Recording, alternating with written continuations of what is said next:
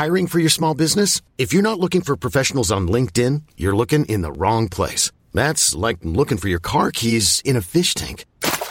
LinkedIn helps you hire professionals you can't find anywhere else, even those who aren't actively searching for a new job but might be open to the perfect role. In a given month, over 70% of LinkedIn users don't even visit other leading job sites. So start looking in the right place. With LinkedIn, you can hire professionals like a professional. Post your free job on linkedin.com slash achieve today. Bonjour à toutes et à tous, c'est Bart et je suis ravi de vous accueillir pour ce nouvel épisode du podcast Extraterrien, le podcast qui interviewe des sportifs hors du commun. Le but de ce podcast est de vous partager leurs secrets, leur vie et d'en apprendre beaucoup plus sur eux afin d'en tirer un maximum de conseils. Donc si vous aimez le sport, l'aventure, le développement personnel ou que vous aimez simplement vous inspirer de personnalités remarquables, alors ce podcast est fait pour vous. Juste avant de commencer, j'ai quelques messages à vous faire passer. Si c'est la première fois que vous écoutez le podcast, je vous remercie d'être arrivé jusqu'ici. D'ailleurs, je vous recommande l'épisode avec Mathieu Torder qui a traversé l'Antarctique à seulement 27 ans. D'autre part, si vous ne le savez pas, j'ai beaucoup d'ambition avec ce podcast et je souhaite aller chercher des sportifs de plus en plus incroyables. Et j'aimerais vraiment interviewer vos sportifs préférés. Sachez que l'un des meilleurs moyens de les convaincre de participer, c'est notamment de leur montrer que vous êtes nombreux à adorer le podcast sur les réseaux sociaux et sur les notes iTunes. Donc si ce n'est pas encore fait, allez mettre une note sur Apple Podcast ou iTunes. C'est vraiment ce qui m'aide le plus à inciter des sportifs connus à venir témoigner. Si vous écoutez plutôt sur Spotify, vous pouvez très facilement le partager en story sur Instagram, taguez-moi et je vous repartagerai. J'en profite donc pour vous rappeler le nom du compte Instagram, c'est extraterrien.podcast. Suivez-le et vous y retrouverez les coulisses du podcast. C'est aussi un excellent moyen de me faire vos retours et de me suggérer des invités. Enfin, j'ai aussi créé une newsletter que vous pouvez retrouver très facilement dans Google en tapant extraterrien newsletter. C'est le premier lien qui remonte.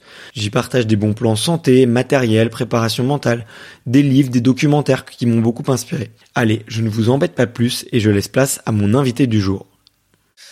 Et puis bah voilà, on est on est en train de d'enregistrer euh, ce matin tranquillement euh, avec Antoine Deneria. Salut Antoine, comment vas-tu? Bonjour, ça va bien, ça va. il fait, j'ai l'impression qu'il fait un super temps de ton par chez toi.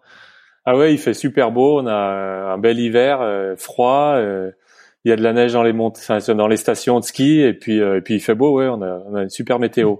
Puis là, en fait, je suis dans mon, je suis dans mon showroom et il y a des grandes baies vitrées. Alors c'est pour ça qu'il y a pas mal de lumière. Ah, trop cool, trop cool. Et il est, il est où exactement ton showroom? Si jamais on veut venir le voir et donc mon entreprise en fait est à Doussard, euh, de l'autre côté, euh, enfin quelques pas du lac d'Annecy.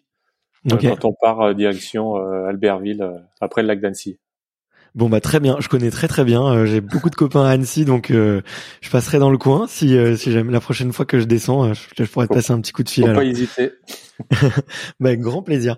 bon bah ça nous met ça nous met un peu le pied à l'étrier effectivement parce que on va on va parler effectivement de de de, de ta marque Denariaski que que tu as créé maintenant. C'était c'était quoi? C'était en 2009, c'est ça que tu as commencé à travailler dessus, c'est ça? Ouais, en fait, la marque, je l'ai commencé en 2000, je l'ai déposée et j'ai commencé à, à, à, créer, à vendre des produits en 2009, à la, un an et demi après ma carrière, après l'arrêt de ma carrière. Alors, au départ, c'était que des, des accessoires de ski, des masques, des casques, euh, des lunettes. Après, j'ai fait un peu des sous-vêtements que j'ai arrêté au bout de trois ans, des sous-vêtements techniques.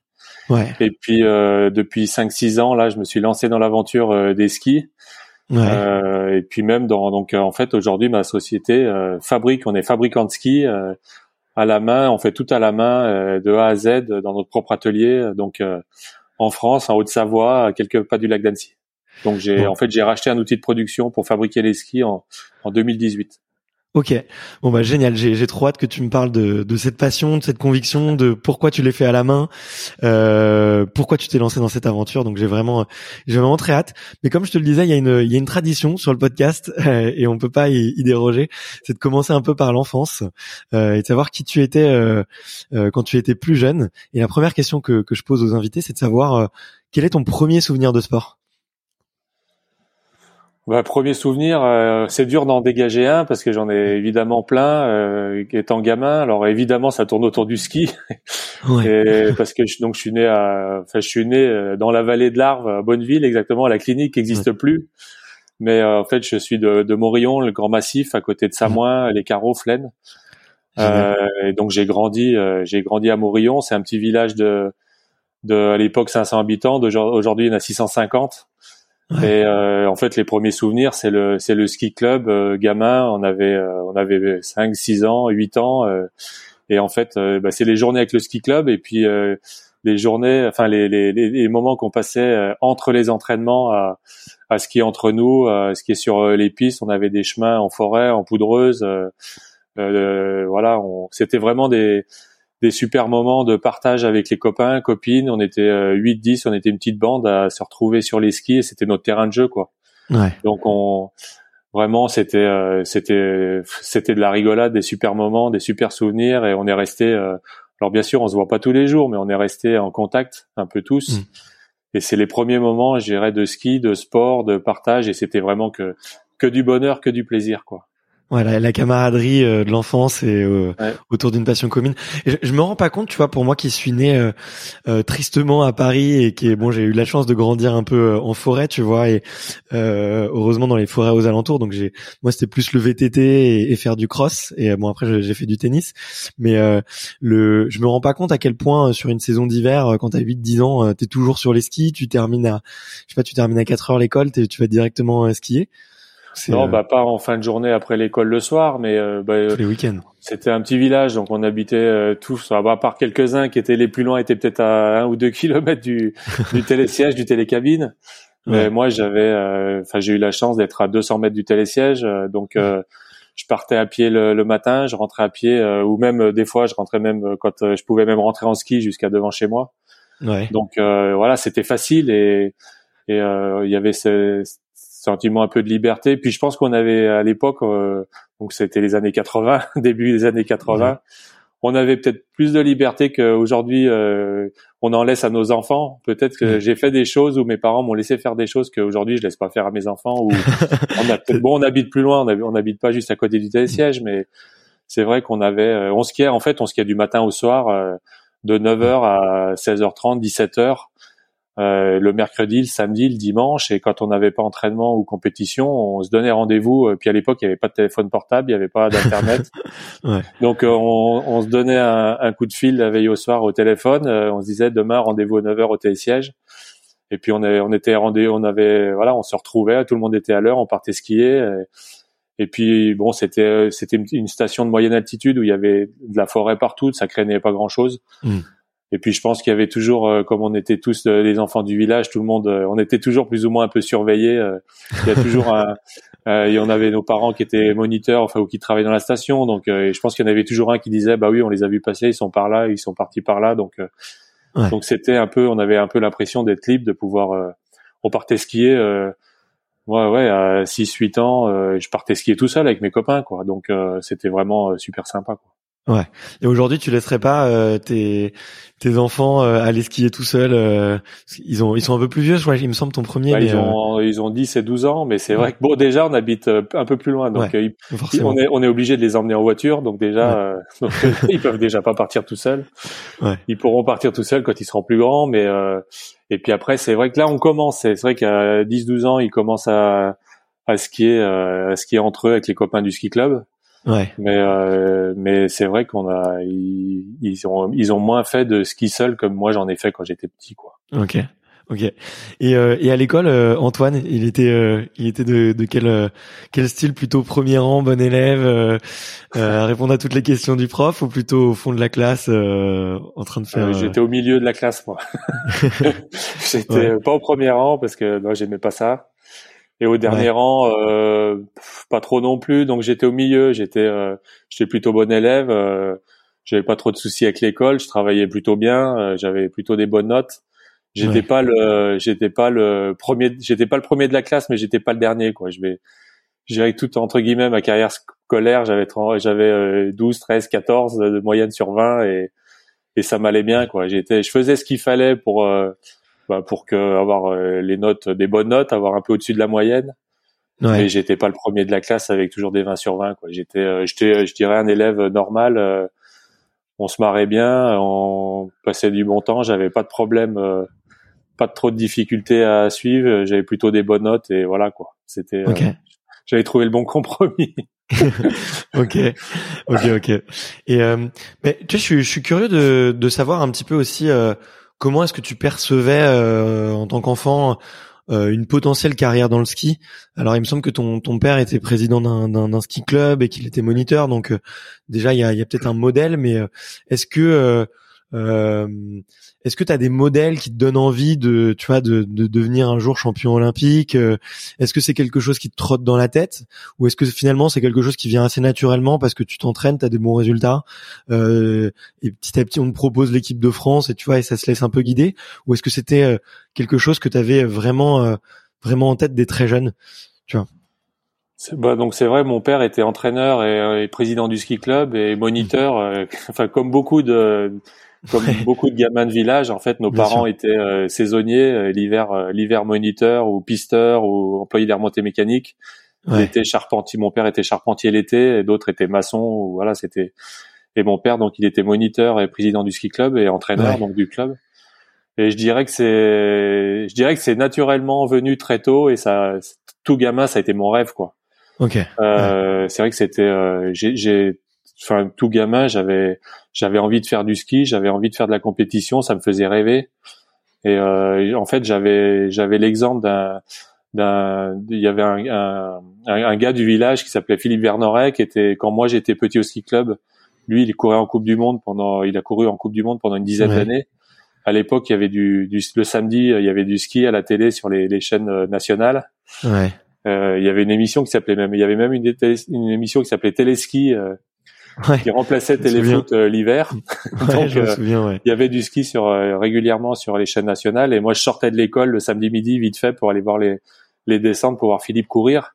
Et ça m'a vraiment fait rêver. Ça m'a donné envie de de, de, de devenir, enfin de, de, de, de, faire partie de l'équipe de France de ski, de faire de la, même de la descente parce qu'il était descendeur dans les années 80. Il a fait les Jeux de Calgary et de Sarajevo. Donc c'était c'était vraiment mon idole. Je voyais tout le village euh, derrière lui, l'encourager. Euh, quand ça, quand il faisait des bons résultats, bah, tout le monde était content. Quand c'était plus difficile, tout le monde était un peu déçu pour lui. Hmm. Et vraiment, ça m'a, ça m'a inspiré quoi. Et après plus tard, après plus tard, j'ai, bah, je, moi, enfin, je, mon père m'emmenait voir des coupes du monde. Je voyais euh, à l'époque, c'était Pierre Zurbriggen, Peter Müller, ouais. euh, Flenner. Il y avait c'était la, la fin de de Franz Klammer. Enfin, c'était pour moi, c'était mes idoles, mes héros. Donc c'est vrai que j'ai eu j'ai eu ce rêve tout gamin et tout gamin, je rêvais de ça et, et j'ai, eu envie de ça vraiment petit et ça a été mon voilà mon mon rêve de gosse. Ouais. Ok, ok. Ben merci de, de, partager tout ça parce que c'est vrai qu'on on s'immerge là avec toi et on, on, ressent que ouais il y avait une, il y avait une vraie passion et que tu fais durer aujourd'hui euh, avec une autre casquette plutôt plus, plus celle de l'athlète mais euh, celle du, du créateur d'entreprise tu vois et euh, et on sent que c'est ça reste une c'est un, vrai euh, mordu de, de, la descente et, et, du ski quoi. Donc euh... ouais, c'est c'est un peu ma vie. C'est vrai que je suis né euh, je suis né dans une station de ski. J'ai grandi dans le j'ai quasiment grandi dans le ski avec des skis. Euh, j'ai j'ai eu la chance de faire une carrière euh, de haut niveau, de réussir à gagner quelques belles choses. Et puis c'est vrai que nous, enfin, j'ai ma vie a toujours tourné autour du ski et aujourd'hui je suis hyper heureux et fier et content de pouvoir continuer à travailler dans le ski, alors d'une façon différente, mais, mais c'est passionnant et c'est clair. Ouais. Mmh.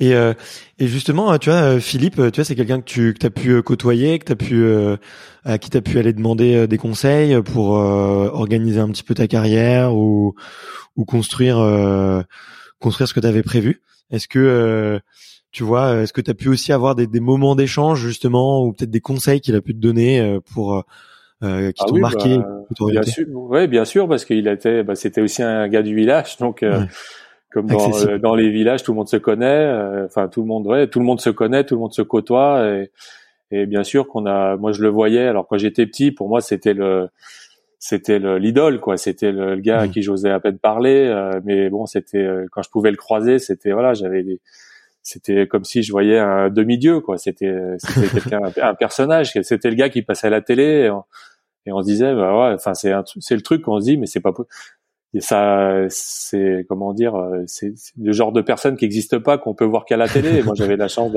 d'en voir un de temps en temps en vrai, donc c'était. Et puis bien sûr qu'après j'ai, on a, on a, on a discuté, on s'est côtoyé. Bon, on se côtoie toujours, hein, on est toujours, on est toujours copains. Donc maintenant, on est tous les deux des retraités du ski. lui depuis plus longtemps que moi, mais bien sûr qu'on partage toujours des bons moments. Alors maintenant différents parce qu'on peut tous les deux partager nos nos, nos souvenirs de carrière, même si elles étaient à des moments différents, mais on a finalement on peut partager aussi les mêmes choses, donc c'est sympa, ouais. Ouais, ouais, ouais. Ok. Ouais, c'est vrai qu'on voit euh, assez rapidement, en plus que toi, t'as pu, euh, enfin très très tôt, ça a, ça a été, euh, t'as fait des des grands prix ou des des courses qui hyper hyper importantes un peu aux quatre coins du monde parce que il me semble que dès 15 ans tu te mets à voyager pour aller aux États-Unis en en Italie un peu partout pour pour aller euh, faire tes premières compètes quoi. Donc c'est c'est, bah, très tôt. en fait. bah après c'est un peu le circuit classique, enfin la progression, je dirais classique quand on est skieur, on, on progresse des étapes euh, petit à petit. On commence par les, les courses de gamins au ski club avec les, les villages, les stations qui sont aux alentours. Donc moi c'était le, grand massif. Ouais. Puis après euh, vers vers une douzaine d'années, 12-14 ans, on commence à faire des courses au niveau du département. Puis après on progresse, on est si ça va bien, ben, on fait des courses nationales. Et puis vers euh, en fait à partir de 15-16 ans, donc à un moment du lycée, en fait de leur entrée en seconde, on, on rentre sur ce qu'on appelle le circuit FIS. En fait, c'est le mmh. c'est le circuit euh, international où on commence à marquer des points euh, FIS comme les points ATP au tennis. Ouais. Et puis on part de, de tout bas de l'échelle, on est 300e, 400e mondial, et puis petit à petit on marque des points dans les courses pour arriver le meilleur mondial, celui qui gagne la Coupe du Monde, ben il a il a zéro point, c'est le meilleur mondial. Donc euh, voilà, il faut il faut progresser sur cette échelle. Donc il y a différentes euh, catégories de courses. Il y a, il y a les, des FISA, des FISB, et puis après il y a les, les coupes d'Europe. Euh, c'est le circuit, c'est un peu l'antichambre, c'est la Ligue 2 du ski, mais au niveau européen. Et puis après, quand on est bon en Coupe d'Europe, ben, on fait des coupes du monde. Hmm. Donc moi, j'ai commencé à partir aux États-Unis ou à m'entraîner avec l'équipe de France A de coupe. Donc il y avait encore à ce moment-là, il y avait encore Luc Alphand, il y avait il y avait Jean-Luc Crétier, Nicolas Burtin j'avais une vingtaine d'années. Euh, ouais, j'avais 20 ans. J'avais 20 ans quand j'ai commencé à, à, partir avec eux pour aller m'entraîner aux États-Unis, au Chili, en, Argentine, euh, voilà, en Amérique du Sud l'été. Ok, d'accord. Ouais. Et je me rends pas compte. J'ai à la fin du circuit de Coupe d'Europe quand j'ai commencé à faire des coupes du monde. Ok. Et je me rends pas compte, c'est c'est onéreux. Enfin, c'est un investissement euh, quand même pour pour un jeune ou pour une, une famille, tu vois, d'aller prendre des billets d'avion pour se rendre au Chili ou ou, ou un peu aux quatre coins du monde j'ai moi j'ai je dirais que j'ai eu la chance de vivre enfin de de ouais, de vivre enfin de commencer une carrière à une époque où ça coûtait pas grand chose faut le reconnaître ouais. euh, on avait euh, on allait moins loin il y avait euh, euh, il y avait, plus de comment dire il y avait moins de, on avait moins de choses on avait moins de matériel alors bon, aujourd'hui bon il y a plus de matériel tant mieux c'est aussi pour la sécurité mais moi à mon époque on n'avait pas de protection dorsale euh, quand j'étais au club on n'avait pas de casque le casque était pas obligatoire même euh, quand j'ai commencé à faire des, des, des, coupes du monde, à l'époque, le casque, il y a, il y a des images d'Alberto Tomba euh, qui fait du slalom géant, il a pas de casque. Ouais. Euh, donc tout ça, c'est venu plus tard et tout ça, ça coûte, ça coûte cher. Euh, il est, je dirais qu'il y avait, ouais, il y avait plus de soutien et il y avait, on, on partait moins loin, on partait moins en stage. Ouais. Ça coûtait, alors ça, ça a coûté, je dirais, beaucoup de temps à mes parents euh, qui m'ont qui m'ont conduit au rendez-vous sur pour des stages, pour aller de les rendez-vous avec les entraîneurs pour partir en stage ou en course. Donc euh, il fallait qu'ils lâchent leur boulot pour m'emmener euh, ou au lycée. Enfin après j'ai au lycée j'étais interne, euh, donc ils m'emmenaient le lundi, ils venaient me chercher le, vendredi ou le samedi. donc il y avait beaucoup d'allers-retours et, un investissement en temps de mes parents qui était énorme. Enfin des parents, mes parents ou mes les parents de mes copains quoi. Ouais. Par contre au niveau au niveau argent, ça à l'époque ça coûtait pas, c'était pas si onéreux que ça. Par contre aujourd'hui faut c'est un, sport qui coûte cher, qui coûte cher aux parents. Hmm. Euh, il y a, y a de, c'est assez paradoxal parce que les gens, enfin les gens qui connaissent pas le ski ont un peu cette image de entre guillemets de sport de riche, euh, de, de, de, belles stations avec des hôtels 4-5 étoiles, mais le ski, euh, en grande majorité, c'est pas ça. Euh, le ski, c'est des enfants entre guillemets des gens normaux, des enfants de la montagne qui ont, qui, ont, des boulots normaux, qui sont charpentiers ou maçons l'été, moniteurs ou percheman l'hiver. c'est des gens entre guillemets normaux euh, avec des avec des, des, salaires normaux et c'est un sport qui coûte cher parce qu'il y a beaucoup de déplacements. Euh, les stages coûtent cher. Euh, l'hébergement quand on part sur sur des stages pour les enfants, les, les clubs, les comités, ça coûte cher. Et malheureusement, il n'y a pas il y a pas toujours il y a pas beaucoup il y a pas assez d'argent donc il y a souvent, il y a les, les parents aujourd'hui euh, euh, payent beaucoup, mettent la main à la poche pour euh, payer des, des, des, saisons à leurs enfants. Et pour donner une idée, un, un enfant qui est dans, enfin un jeune de 15-16 ans qui est dans, dans l'équipe du comité départemental qui fait des, commence à faire des fils, des coupes d'Europe, qui, est, qui commence à, c'est un peu l'antichambre de l'équipe de France.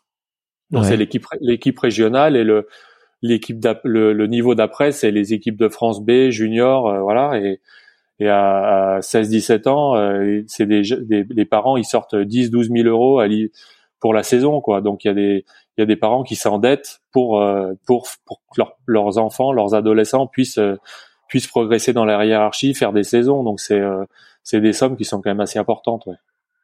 Ouais, bien sûr. Bah écoute, merci de, de, le préciser et ta transparence, tu vois. Et, et merci aussi de casser un peu le l'image qu'on peut avoir euh, effectivement du ski. Non, mais c'est important, tu vois, c'est important de de rappeler, euh, euh, je vais pas dire de rappeler la vérité, mais en tout cas de de remettre euh, un peu le mouton au milieu du village et, et d'expliquer aussi le, le, contexte et, et qu'on peut avoir des a priori euh, effectivement sur des sports qui sont pas qui sont pas forcément les bons. Donc tu fais bien, tu fais bien de le préciser, quoi. Bah, merci. Et il y a des il y a des prize money du coup, tu vois dans ces pour les courses, euh, toutes les courses que tu as citées justement euh, sur le circuit FIS, euh, euh, non, une petite rémunération pour les skieurs ou Non, il y a rien. En fait, on, les prize money, c'est vraiment à partir de Coupe du Monde, donc c'est vraiment les tops du top. Et encore, euh, donc quand on est sur le circuit FIS, Coupe d'Europe, il n'y a pas de prize money, comme je disais, les ça coûte euh, les saisons, elles coûtent euh, environ 10, 12, 15 000 euros par an et il y a l'achat de matériel qui coûte cher. Euh, donc c'est, il faut, c'est vraiment des sommes assez importantes et on commence à avoir des prize money quand on est en Coupe du Monde, quoi. Et encore, quand, enfin nous, bah, puis ça, ça a guère, ça a pas beaucoup évolué, hein, faut, faut l'avouer. moi, quand, quand celui qui faisait 30e de Kisbull, qui était le 30e de skieur du monde, et qui hmm. faisait 30e à Kisbull sur la piste, euh, bah, c'est cette semaine là, euh, au moment de l'enregistrement, euh, la piste la plus impressionnante. Enfin, on a tous vu, tout le monde a vu des images de Kisbull. Le, Bien sûr. La mec de la descente en Autriche, le 30e, le 30e, le prize money c'est 1000 ou 2000 euros quoi. C'est que dalle. Pour la course. Ouais. Pour voilà et et, et le premier, alors le premier il gagne autour de 70, 80 000 euros mais il a hmm. gagné Kisbull quoi c'est c'est le c'est le Kisbull c'est le truc de fou c'est le truc où on prend le plus de risques et quand on voit les prize money de celui qui gagne de Roland Garros ou un Grand Prix de Formule 1 ou ouais, pas voilà, quand on voit par rapport au niveau, les risques, il y a, y a c'est c'est ça a absolument rien à voir quoi. Quand, euh, quand les les, les quand j'ai gagné Val Gardena, euh, j'ai gagné euh, j'ai gagné Val Gardena deux ans de suite. La première année, donc en 2002, j'ai gagné 30 000 euros. Et la deuxième année, j'ai gagné 20 000 euros pour une victoire en Coupe du Monde en descente, quoi. Ouais. Et le onzième, parce que les à l'époque, les prize money étaient jusqu'au dixième, le onzième gagnait rien, alors qu'il était onzième du monde. Donc c'est non, c'est des et euh, c'était euh, le dixième, euh, ouais, c'était l'ordre de 1000, 2000 euros, quoi. C'est c'est vraiment rien. Donc non, c'est un sport où on gagne pas tant d'argent que ça et ceux qui gagnent de l'argent, c'est vraiment les c'est vraiment les tops qui sont dans les 10 15 meilleurs mondiaux régulièrement et qui gagnent voilà, qui sont c'est c'est des si on est 30e mondial, on, on gagne juste assez d'argent pour pour payer son appart, sa voiture, son assurance, mais on met rien de côté, quoi. Ouais, ouais, je vois, je, vois ce que tu veux dire. Mais euh, mais merci pour cette transparence et pour euh, cette précision aussi. Euh, c'est que euh, on se rend pas compte et puis c'est c'est parfois un peu tabou dans le sport de parler d'argent, de parler de price money, tu vois. effectivement, parce qu'il y a des gros gros écarts entre les les différentes entre les différentes disciplines. Mais mais en tout cas, c'est bien de. En tout cas, je trouve que c'est bien aussi de, de dire les choses et de montrer d'aller dans le concret euh, sur effectivement euh, ce qu'il en est euh, aujourd'hui dans le sport quoi l'état de l'état de l'art financier. Bah, je, ouais je pense que c'est important parce que bah, depuis moi ça fait 15 ans donc j'en parle de plus d'autant plus facilement parce que voilà mais c'est aussi pour que voilà il y a, y a c'est vrai qu'il y a beaucoup d'a priori. Ouais. Et euh, voilà c'est c'est c'est aussi pour bah, pour voilà, il y a, le ski, c'est pas un sport où on gagne beaucoup d'argent, c'est pas un sport où il y a beaucoup de sponsors. Ouais. Et, euh, c'est vrai que les, bah, les, les, les, gamins, les jeunes de 16, 17 ans, 20 ans, ils rament parce que il, y a des, ils essaient de trouver des mécènes où c'est souvent les, les, parents, les copains, euh, trouver des solutions pour euh, pour gratter 4 sous, 500 euros par-ci, 1000 euros par-là, pour essayer de payer des saisons. Donc c'est c'est pas ce qu'on imagine. Enfin, c'est pas ce que tout le monde imagine, quoi. C'est sûr. Ouais, ouais. Et euh, et toi, il y a eu des, ouais, il y a eu des moments un peu euh, durs finalement, peut-être du coup au début euh, quand tu deviens justement, c'est, je crois que tu rentres en équipe de France, tu dois avoir 20 ans, donc déjà tu es censé être un peu autonome.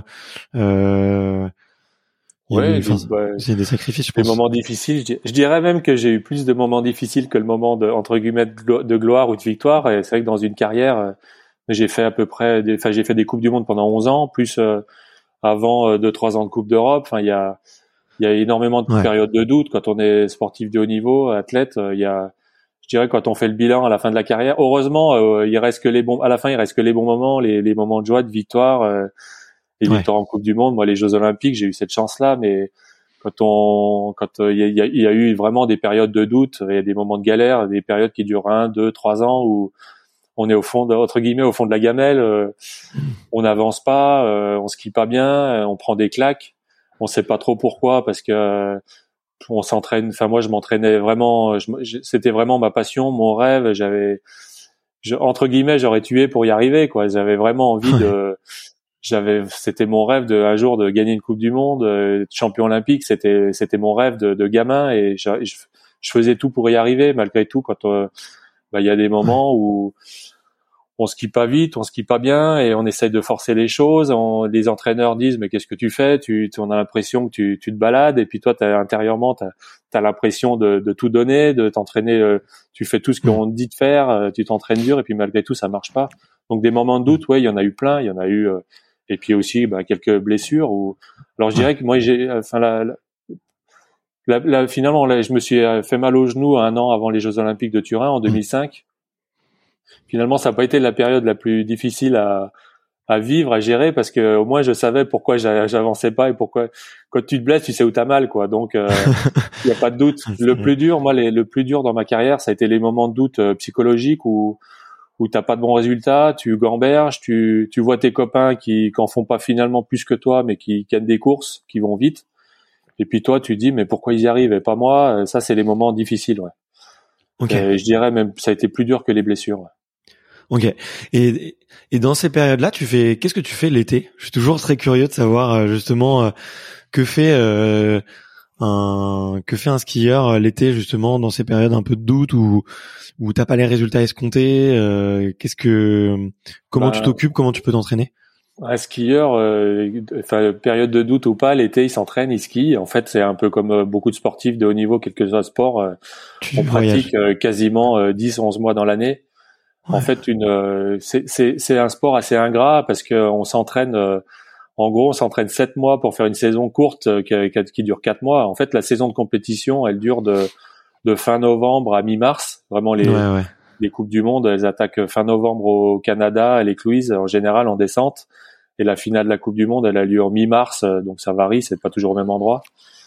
Et puis derrière, il y a toujours un peu euh, sur fin mars, début avril, on fait des, des, des, tests de ski. On skie, on continue à skier un petit peu pour s'entraîner, pour essayer du matériel. Ensuite, il y a une pause de trois semaines, un mois euh, pour souffler euh, au printemps. Et puis, en fait, début mai, début mai, on rattaque la préparation physique, on rattaque l'entraînement, quoi, la, la, prépa physique. Et ou le ski, après, ça dépend des années, ça dépend des coachs, mais on skie à partir de mai, juin, on rattaque à skier sur des glaciers. En, en, août, septembre, on part en Amérique du Sud, en hémisphère sud, ouais. euh, parce qu'à cette époque-là, bah, là-bas c'est l'hiver, donc ça permet d'avoir des super conditions hivernales pour euh, pour s'entraîner, préparer le matériel. Donc euh, on s'entraîne et on skie euh, quasiment toute l'année. Il y a trois semaines, un mois de pause au printemps, mais sinon c'est de l'entraînement, énormément d'entraînement physique, et puis de l'entraînement ski sur des glaciers en, en, en hémisphère sud ou, ou l'hiver entre les courses, quoi. Ouais, ok, ok, ok.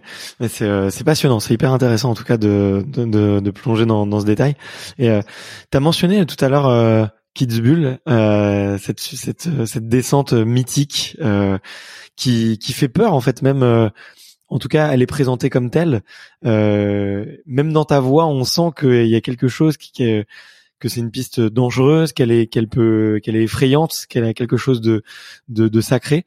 Euh, tu te souviens toi de ta première descente là-bas ou de ton premier pérage euh, Tu te souviens des émotions qui sont traversées à ce moment-là? Oh oui, je m'en souviens. J'oublierai. C'est des joueurs de choses qu'on oublie. C'est, j'ai envie de dire, c'est un peu comme un titre olympique. C'est la première descente à Kisbull. On l'oublie jamais. Enfin, on l'oublie pas. Et oui, Kisbull, c'est hyper particulier. Alors tout, on peut. J'ai envie. malheureusement, enfin, ou c'est le ski. De toute façon, c'est le sport de haut niveau. On peut se faire mal sur n'importe quelle piste. Euh, parce qu'à partir du moment où on va à 130, 140, 150 à l'heure, euh, même à l'écluse, on peut se faire mal. Donc euh, voilà, c'est, c'est, ça fait partie du jeu, on le sait. après, quand on commence à avoir la peur, euh, il y a la, je dirais qu'il y a la bonne appréhension, qui la, la boule au ventre, qui qui fait qu'on est encore plus concentré et encore plus attentif à ce qu'on fait. Et du coup, c'est c'est la bonne, je dirais que c'est la bonne appréhension qui fait qu'on va encore plus vite, on est attentif à tout. Par contre, quand mhm. ça se transforme en boule au ventre qui paralyse et qui fait vraiment peur, là, c'est c'est le moment d'arrêter. Il faut faire autre chose parce que ça, voilà, on peut pas, ça devient difficile à vivre. Et après, Kisbull, c'est en fait, c'est vrai que c'est le c'est la course mythique parce que c'est en Autriche, c'est le c'est le pays du ski, c'est la Mecque. Il y a une histoire euh, exceptionnelle. Et puis c'est vrai que c'est une piste. Euh, c'est une piste incroyable. Euh, qui il y a des parties euh, très impressionnantes, euh, raides, dans l'ombre. Mmh. il y a des endroits très étroits, des gros dévers, des gros sauts. C'est une piste où il y a tout, quoi. Il y a, ouais. c'est une piste impressionnante. Et puis en plus, il y a toute cette cette histoire autour de la course. le, le, alors malheureusement, depuis un ou deux ans, à cause de, des, des, mmh. des, des problèmes qu'on connaît, il y a, elle a eu lieu à huis clos, mais en période normale, il y a il y a 100 000 personnes sur le week-end. Euh, le jour de la descente, il y a 50, 60 000 personnes euh, à l'arrivée, au bord de la piste, au départ. C'est vraiment une ambiance de, de folie et, et il y a une énorme, euh, il y a, il y a, une, il y a une ambiance assez extraordinaire, un peu mythique autour de, de tout ça et et puis la piste en elle-même est impressionnante et c'est vrai que quand on est au, au départ, il y a, c'est une des rares pistes où il n'y a pas beaucoup de bruit, où les, tous les, les, skieurs, les descendeurs bah, on sent qu'il y a une, une tension, une attention qui est pas la même qu'ailleurs sur toutes les autres pistes. Quand on rentre dans la cabane de départ, euh, bon, elle a un peu changé, mais moi les dernières années où j'ai euh, où j'ai, j'ai couru, elle c'était la, la, cabane de départ avait été refaite. C'est des c'est des murs, euh, les cloisons sont blanches. On a l'impression de rentrer dans une dans une salle d'opération. Enfin, c'est un truc incroyable. Et puis quand on approche du portillon et qu'on met les bâtons derrière le portillon, on sent ce, enfin on sent et on voit le, le vide. En fait, on a déjà les les skis qui sont, euh, on a les spatules dans le vide en fait quand on est dans le portillon de départ et et on, on, on a quasiment pas besoin de, on, pousse mais euh, en, en, en 100, en 150 mètres, on est, on est déjà à plus de 100 km heure. Et puis après, au fond, de, au bout de 200 mètres, on voit la piste tourne à gauche et il y a le saut de la Mausé Fallée. Mmh. C'est un saut de 60-80 mètres où on est déjà euh, en bas du saut, où on est déjà, on est à plus de 120, 130 quoi. Donc c'est, on est quand on, on met les bâtons derrière le portillon de départ, euh, voilà, on sait qu'on est tout de suite dans le vif du sujet et, et ça, voilà, ça, ça, ça, relève le niveau d'attention. C'est vrai que et puis donc ma, ma première descente de Kisbull, c'est bah moi j'étais, c'était mes premiers, ma, mes premières, ma première année, euh, deuxième année en Coupe du Monde. Ouais. Et c'était un rêve. Et quand on quand on rêve d'être descendeur, on, évidemment on rêve de faire Kisbull. Euh, alors j'ai pas eu, moi j'ai malheureusement j'ai pas eu la chance de gagner, de faire un podium à Kisbull, enfin la chance ou la, le potentiel. J'ai eu deux hmm. deux fois j'ai j'ai joué à rien, je jouais à un podium, j'étais je jouais le podium et puis j'ai j'ai fait des petites fautes dans des parties en plus euh, qui avaient l'air de pas les parties les plus impressionnantes mais où on peut perdre du temps et malheureusement j'ai deux fois j'étais à rien du podium et ça n'a pas marché. Ouais. Et ma première descente de Kisbull euh, donc c'était à l'époque où il y avait encore Luc Alphand, il y avait les anciens là, avec Crétier, Adrien Duvillard, Nicolas Burtin et il y avait une petite tradition, c'est que euh, à l'époque, euh, les, les, les, anciens, quand il y avait un jeune qui arrivait sur Kisbull, et eh ben tout le monde, a, donc quand on est jeune et mal classé, ben on part euh, dans les derniers. Et ils m'avaient tous attendu à l'arrivée.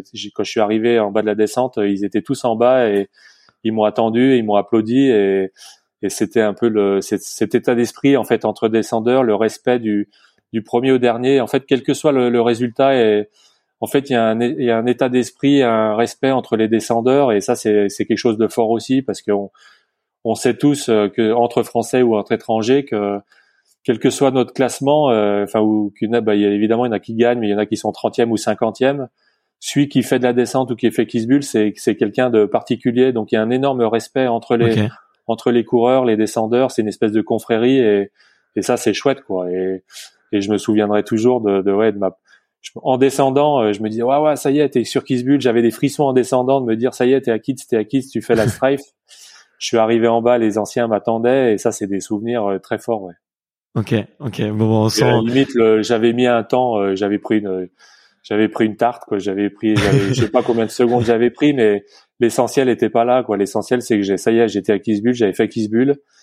Quand, tu, quand tu fais Kisbull, quand tu t'as fait Kisbull, bah, tu commences à être un vrai descendeur et, et voilà, tu rentres dans le, tu rentres dans la confrérie des descendeurs, des vrais descendeurs quand t'as fait Kids, quoi. Donc c'est des moments euh, dont on se souvient. Ouais.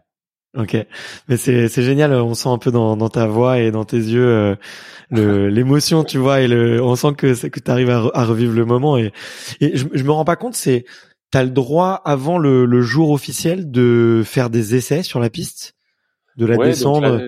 La, descente, c'est un peu comme la Formule 1 en automobile. En fait, on a les pistes sont souvent euh, les mêmes. Donc, hmm. donc chaque année, évidemment, ils retracent les piquets, ils restent pas toute l'année au même endroit. Donc euh, chaque année, ils replacent euh, les portes, mais en fait, souvent, ça, ça suit quand même en, grande en grande partie, ça suit le profil de la piste, des bosses, des virages, puisque donc à quelques mètres près, les les, les, enfin, ou quelques dizaines de centimètres ou mètres près, les, les portes sont à peu près toujours au même endroit.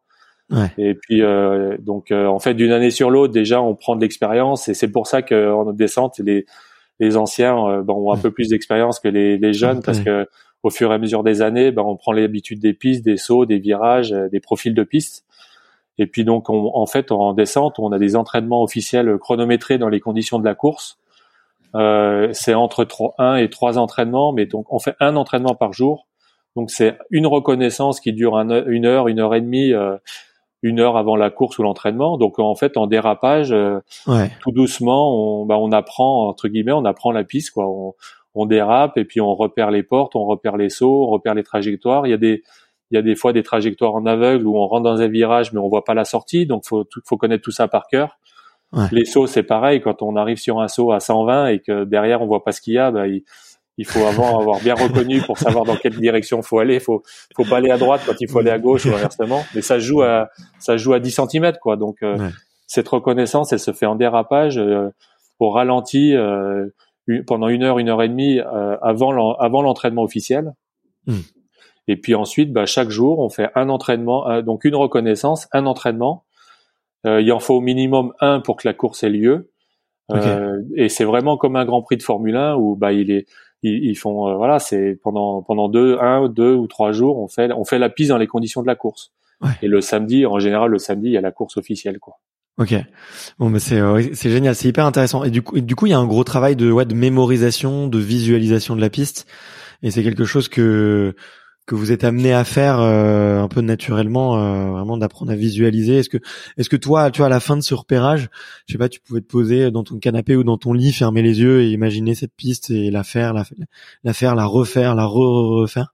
Ah bah oui, total, bah oui, totalement, parce que c'est comme un, comme les pilotes de rallye qui, pareil, qui reconnaissent les les routes avant les rallyes nous on connaît les pistes euh, puis je m'en rappelle encore parce que je les ai tellement fait puis on s'y en apprenne tellement que je peux fermer les yeux et être à Kisbull euh, voilà.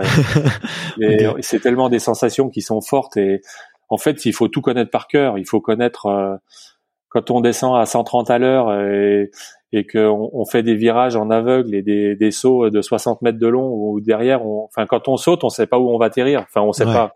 Il faut l'avoir appris avant. Donc il faut tout connaître par cœur. Il faut connaître à, à, au centimètre, à 10 centimètres près, il faut savoir où on passe et dans quelle direction on met les skis quand on arrive sur un saut dans une courbe. Donc euh, oui, on apprend tout par cœur, euh, les virages, euh, les sauts, les compressions, les dévers. Et une fois qu'on arrive en bas de la reconnaissance, on ferme les yeux et on se refait le film dans la tête, le film de la descente pour vraiment tout connaître par cœur. Ouais. Donc il y a énormément de visualisation et de, il faut apprendre tout ça par cœur. Et puis moi, j'avais donc j'avais donc euh, bouché, euh, poussé le bouchon encore plus loin parce que donc j'avais, en fait, je, on a chacun nos, enfin, maintenant de plus en plus, il y avait, je pense qu'il y a plus beaucoup de sportifs qui travaillent pas mentalement, mais hmm. à l'époque, tout le monde faisait pas vraiment, enfin, c'était, tout le monde faisait encore pas de la préparation mentale à mon époque. Il y en a qui faisaient, il y en a qui faisaient pas, il y en a c'était des fois un peu tabou ou autre. Ouais. Et moi, j'ai en fait, j'avais, je faisais énormément de, de travail mental à base de visualisation justement. Ouais. Donc euh, évidemment sur les courses, les entraînements, euh, mais donc officiels sur l'hiver, mais je faisais aussi énormément de visualisation euh, l'été, l'automne sur les skis, sur les glaciers. Et puis j'avais, je m'en étais aussi énormément servi pour préparer les Jeux Olympiques en 2006. Donc c'est vraiment un, c'était vraiment un travail fondamental et qui m'a énormément apporté. Ok. Et j'ai j'ai deux questions à te poser. Alors je sais pas, tu peux choisir euh, euh, par laquelle tu commences, mais j'ai j'ai lu quelque part que tu que deux jours justement avant euh, avant ton titre olympique, tu rêves que tu termines deuxième. Donc c'est vrai. T'as bien lu. tu, tu, tu, peux me raconter comment comment comment ça se fait? C'est un rêve, c'est un rêve éveillé, c'est un rêve conscient où tu dormais? Non, c'est un rêve comme on, a tous fait des rêves la nuit. On rêve de, de choses diverses et variées. des rêves qui des fois qui sont racontables ou moins racontables. Enfin voilà, mais non, oui, c'est vrai que deux jours avant la course, euh, j'ai rêvé que je terminais deuxième des Jeux Olympiques derrière, derrière même derrière Darren Ralls qui courait à mon époque. Et euh, ouais, j'ai rêvé que je faisais deuxième, quoi. Et, et euh, c'était c'était fou, mais c'était enfin, c'était un super. J'étais c'était quand on fait des beaux rêves, on se lève le matin, on est content, quoi. Et ouais.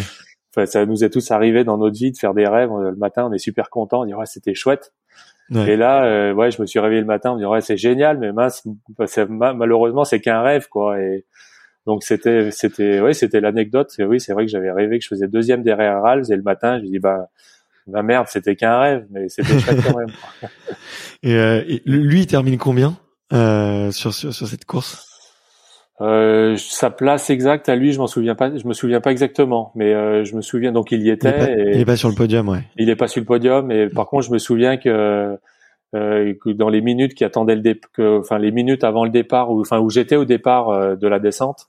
Ouais. Donc je suis arrivé au départ 15-20 euh, minutes avant mon, mon départ à moi j'étais enfin j'étais vraiment dans ma bulle j'essayais de pas pas trop me disperser ou écouter ce qui se passait aux alentours mais le et puis de m'intéresser à ce que les autres avaient fait et le en fait le seul truc que j'avais entendu dans un poste c'est que justement lui Deron Ralph avait raté sa course et qu'il n'avait pas fait une bonne course et je m'étais dit euh, ouais chouette euh, un de moins mais c'est tout ce que après je me souviens plus exactement la place qu'il avait fait. Ok, ouais.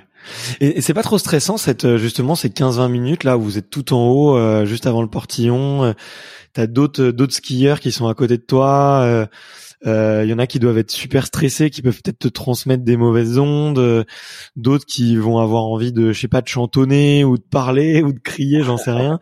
Euh, c'est pas, hum, c'est un peu spécial, un peu cette, enfin ce, ce, ce sas d'attente. D'ailleurs, je sais pas comment vous l'appelez, mais Ouais, c'est c'est très spécial, mais quand on, j'ai envie de dire, quand on a la, la chance de vivre ça, c'est des moments forts, quoi, parce que c'est mmh. c'est vrai que c'est hyper spécial. On est on est entre entre nous, entre athlètes, entre copains d'équipe et concurrents. Euh, les copains d'équipe sont, on est avec des copains de chambre qui sont euh, qui sont euh, quand une fois qu'on est au départ sont aussi nos concurrents.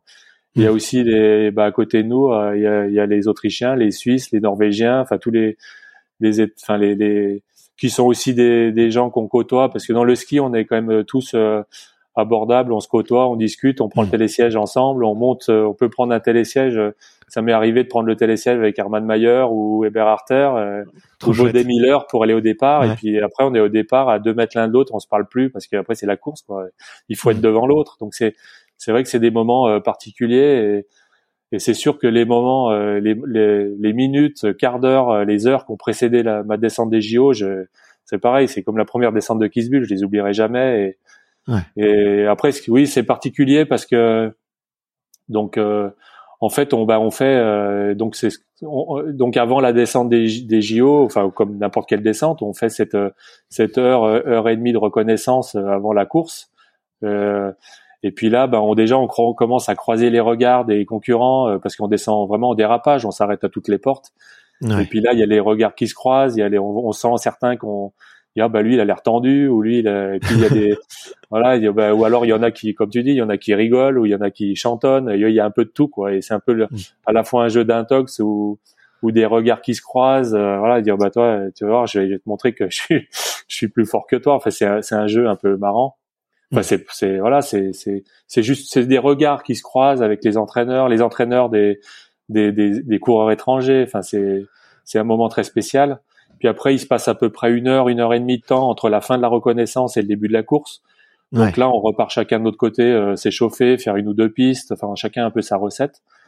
Et puis ensuite, on a un moment déjà où c'est hyper particulier, c'est qu'on attend. Euh, en fait, on a en, général parce que c'est sur les, enfin c'est sur les pistes quoi. C'est dans les, donc en fait, les, organisateurs de courses euh, en général vont réserver dans un, ou alors c'est les équipes qui, qui réservent dans un dans un resto d'altitude ou un hôtel pas trop loin, en fait, une pièce, une salle où, euh, où en tête on peut. Euh, donc là, aux, Jeux Olympiques, en fait, on avait dans un resto d'altitude, on avait une énorme salle où tous les concurrents euh, étrangers, français, suisses, autrichiens, on était tous dans une salle où on pouvait on pouvait attendre, rester au chaud, boire notre thermos de thé, commencer à s'échauffer, se concentrer, écouter de la musique. Donc on était les 50, 60 coureurs de 80 coureurs de la de la des Jeux Olympiques à attendre dans la même salle, à essayer de se concentrer. Génial. Pour, pour mettre la combinaison, la protection dorsale, le dossard, etc. Avant de, de prendre un petit téléski pour nous emmener euh, au départ. Et là, je me souviens, euh, je me souviens dans, dans cette pièce du, du resto d'altitude. Euh, ben moi, je partais 30 en plus. Donc euh, donc oui, je me, sou je me souviens, je me souviens de cette pièce en fait dans le resto d'altitude. Euh, euh, en fait, on attendait. Donc, euh, c'est une grande pièce où il y avait les Autrichiens, il y avait Hermann Mayer, Bodé Miller, euh, euh, des Ron il y avait mes copains d'équipe d'Alsain, Yannick Bertrand. Donc, on était assis, on avait, on avait chacun notre table entre entre équipes avec notre kiné. Et puis, c'est là où on, on écoute un peu de la musique, on boit du thé, on, on remet la, on met la combinaison, on met le dossard. Et moi, je partais 30 puisque j'avais le dossard 30. Et un par un, j'ai vu partir, euh, j'ai vu partir euh, les, bah, tous mes concurrents, euh, certains favoris, bah, s'équiper avant moi, partir faire leurs courses. Et là, petit à petit, bah, les minutes passent, on se dit ah, bah c'est bientôt à moi, c'est ça y est, dans un, dans 20 minutes, dans un quart d'heure, dans 10 minutes, il faut que je parte. Et là, la tension commence à monter parce qu'on se dit, moi, ça faisait des, ça faisait depuis un an, depuis ma blessure, où on se dit, on se dit, bah, les JO, je vais y arriver, je vais y gagner, je veux y être et je vais tout faire pour gagner. Et puis petit à petit, on se dit, je vais tout faire pour, euh, je, vais y arriver, je vais le faire, c'est ma course. Mhm. Et puis là, euh, puis tout d'un coup, euh, bah, la course, elle a lieu dans, dans un quart d'heure, dans cinq minutes, dans trois minutes. et on se dit, bah là, il faut, voilà, il faut, maintenant on y est, quoi. C'est maintenant ou jamais. Et c'est vrai que j'ai eu un petit moment de stress, de tension quand, quand ça a été le moment de, de mettre mon dossard de prendre les gants, les bâtons pour monter au départ. Et là, c'est j'ai le palpitant qui est monté. J'ai dit, ouais, non, non. Enfin, je me, je me suis dit, faut pas, reste calme, reste calme, euh, reste tranquille, euh, voilà, pour euh, pour rester dedans, pour pas, bah, pour pas, pour que la pression justement reste de la bonne pression. Ouais. Et puis après, je suis monté, j'ai pris ce petit téléski pour être au départ à peu près 15 minutes avant avant mon départ pour finir de m'échauffer là-haut. Et là, de nouveau, on voit, on voit les, on voit Deron Ralph, on voit, on voit, on voit Hermann Mayer, on voit Bruno Kernen, euh, Val Chauffeur s'est chauffé, mm. puis il y en a un, puis on s'approche tout doucement de la, cabane de départ. Et puis là, il y a le technicien, enfin celui avec Pascal Lemoine qui me, qui me chausse les skis. Et c'est des mm. moments que j'oublierai jamais, quoi. Et, et euh, après, bah, il y a, voilà, il y en a plus que deux devant, il y en a plus qu'un. Et puis tout d'un coup, c'est à nous de mettre les bâtons dans le portillon de départ. Et là, c'est des moments euh, hyper forts, quoi, où, enfin voilà, je me suis tellement dit plein de trucs à travers la tête que je pourrais en parler pendant trois heures, mais là je le fais un peu en raccourci quoi. Mais ouais, c'est des moments très très forts quoi. Génial. Bah on, le sent, on le sent. En tout cas, c'est hyper euh, c'est hyper intense. Merci. J'adore me plonger avec toi. Merci pour cette euh, transparence et pour cette immersion. Je j'adore euh, j'adore ça. et et le tu t'as senti peut-être pour pour terminer un peu sur le sujet, mais que à un moment, tu étais dans un état de flow, tu vois. Là, tu le dis avant, y tu fais au maximum pour te retenir dans une, une bonne pression. C'est à quel moment, euh, enfin avec le recul, tu vois, maintenant, euh, euh, certes 15 ans après. Est-ce que tu dis 16 ans bientôt 16 ans, bah ouais, ouais. Et est-ce que euh, ça ne nous rajeunit pas? Parce que je me souviens, je me ah souviens encore de mes parents qui me disaient "Ah mais c'est c'est Antoine, il est de Flaine" et moi j'allais toujours à Flaine, tu vois. D'accord. Il skie à Flaine souvent et tout. Et, euh, j'allais j'allais très souvent à Flaine avec mes parents donc euh, je me souviens que mais ça les avait fait tilter du coup, je j'avais regardé ta descente. Donc ça me rajeunit pas non plus et et en fait euh, moi ce que je enfin le ce que je me je me demande c'est euh, Est-ce que après coup, euh, toi, tu te dis ouais, euh, il y a des, des indicateurs comme quoi c'était un jour particulier, quoi, ou qu'il y avait euh, quelque chose qui qui allait mieux que les autres, ou que tu te sentais que t'as as volé et que t'as as surperformé? Ryan Reynolds here from Mint Mobile. With the price of just about everything going up during inflation, we thought we'd bring our prices down. So to help us, we brought in a reverse auctioneer, which is apparently a thing. Mint Mobile unlimited premium wireless. Have to get 30, 30, bit to get 30, bit to get 20, 20, 20, bit to get 20, 20, bit to get 15, 15, 15, 15 just 15 bucks a month. So, Give it a try at mintmobile.com/switch. slash $45 upfront for 3 months plus taxes and fees. Promo rate for new customers for limited time. Unlimited more than 40 gigabytes per month slows. Full terms at mintmobile.com.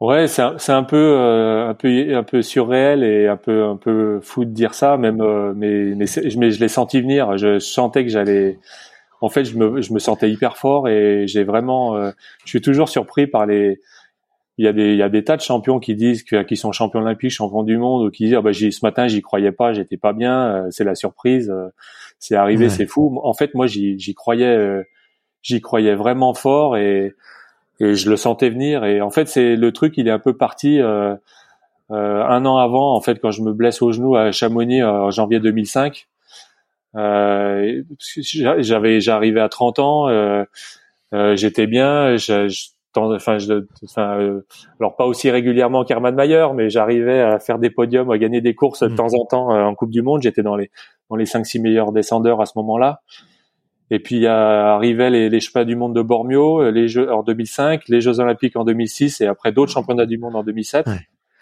Moi, je gagnais quelques courses et j'ai, cet hiver-là, je me disais, t'as trois chances pour faut aller chercher une médaille, euh, un peu pour couronner ta carrière, quoi. Et quand je me blesse à, aux Ouches, à- enfin à Chamonix, euh, donc euh, un, un an an avant. avant, quand je tombe, euh, là, j'ai tout de suite dit à mes, mon, mon père qui était là-bas, un entraîneur, j'aurais dit, bah, je serais pas champion du monde, mais je serais champion olympique. Et c'est là où la voilà et, et en fait je suis parti ben, je suis bon je me suis fait opérer du genou et et je me suis vraiment c'est comme si je m'étais mis dans un tunnel où ma préparation olympique elle avait commencé euh, sur la table d'opération de mon genou là après que le professeur Chamba m'ait opéré. Et pendant un an j'ai pensé qu'à ça quoi. C'était vraiment euh, je, je me disais euh, je, je visualisais la je visualisais la descente des JO que j'avais récupéré j'avais récupéré des images de la descente. Et je m'étais mis dans le truc où je me disais je vais je vais je vais me revenir, je vais revenir de ma blessure, je vais me rééduquer et je vais revenir encore plus fort et et je vais euh, je vais le faire quoi. Et Mm. et je vais tout faire pour être en forme, pour être au jeu, pour être en forme et voilà. Et et je me suis mis dans ce processus là où où je m'étais concentré sur cette course là et après les les semaines ont passé, les mois ont passé et la, la- le début de la saison a été avec des hauts et des bas parce que je revenais quand même de blessures, il y avait des bons moments, des mauvais moments et des moments plus difficiles évidemment mais toujours j'avais dans cette idée d'être en forme au jeu et de gagner les jeux. Et, et euh, quand je suis arrivé, euh, j'avais visualisé la, la course des, des, des, centaines de fois et sur mon ordinateur, sur c'est parce que je, mes images. Là, quand je suis arrivé à, à pour les premiers entraînements, les fameux entraînements chronométrés, j'ai eu l'impression que j'arrivais sur ma piste. Quoi, je l'avais fait des tas de Ouais. fois. euh, J'ai l'impression que j'étais chez moi. Et les entraînements s'étaient passés. Euh, je fais cinquième, cinquième, et je gagne le dernier entraînement Mhm. mais je me sentais bien, je me sentais fort et quand les quand les journalistes en bas des entraînements euh, bah, de jour en jour disaient alors vous vous sentez bien, comment ça se passe et alors j'osais pas dire que je me sentais hyper bien et que j'avais gagné parce que voilà c'était pas mais quand ils me disaient alors c'est qui les favoris, euh, je disais bah il y a évidemment il y a Val Chauffeur, il y a Hermann Mayer, il y a Bode Miller, mais il peut y avoir des surprises et je pense qu'il peut y avoir des surprises et intérieurement je pensais à moi quoi et vraiment je me sentais euh, quand je quand je suis arrivé au le matin de la descente, vraiment, je me, j'étais un peu dans la, parce que c'est le film que j'ai regardé à ce moment-là, et c'était Gladiateur, quoi. J'étais arrivé dans la, dans l'arène et c'est, fallait, voilà, c'était le jour J, c'était le moment où jamais, et je me disais, c'est, en fait, je m'étais mis dans la tête que c'était euh, ma course, que c'était le jour ou jamais, c'était le, le jour J qu'il fallait le faire, et, et plus les minutes passaient, je me disais, tu vas le faire, tu vas le faire. Euh, Au, au départ, je me disais, euh, fais-le, c'est maintenant ou jamais. Mm. Et, euh, et voilà, quoi. C'était vraiment, euh, je me sentais capable de le faire, quoi. Ok. Et puis après, Ouais. en descendant, c'est vrai que j'ai, j'avais l'impression que que j'avais des ailes. C'est vrai que je, je me suis senti vraiment euh, skier très vite. Euh, Je, sent- je sentais que j'étais sur le fil, que j'ai, j'ai, en fait, j'ai fait une descente, le couteau entre les dents. euh, J'ai pris tous les risques. Euh, Ouais. j'étais sur le fil de rasoir tout le long. Il y a un moment, je fais une petite faute et en fait, je m'étais mis dans la tête que la course serait hyper serrée. Je fais une petite faute à un moment dans la forêt où je pars un petit peu en travers, euh, ça me visse. Et là, je me suis dit, bah mince, euh, tu vas finir euh, quatre ou cinquième à quelques centièmes du podium. Donc j'en ai remis une couche pour l'arrivée. Mmh. Et en fait, je, je gagne la course avec euh, 72 centièmes d'avance. euh, avec une avance qui est, qui est hyper importante et je, et, et, voilà, je pensais pas que j'aurais une telle avance et mais vraiment je le sentais venir et c'était un moment un peu, c'est des moments rares dans une carrière où on a l'impression qu'on peut, on pourrait skier sur la tête, on, on gagnerait quand même quoi. C'est un peu incroyable. ouais.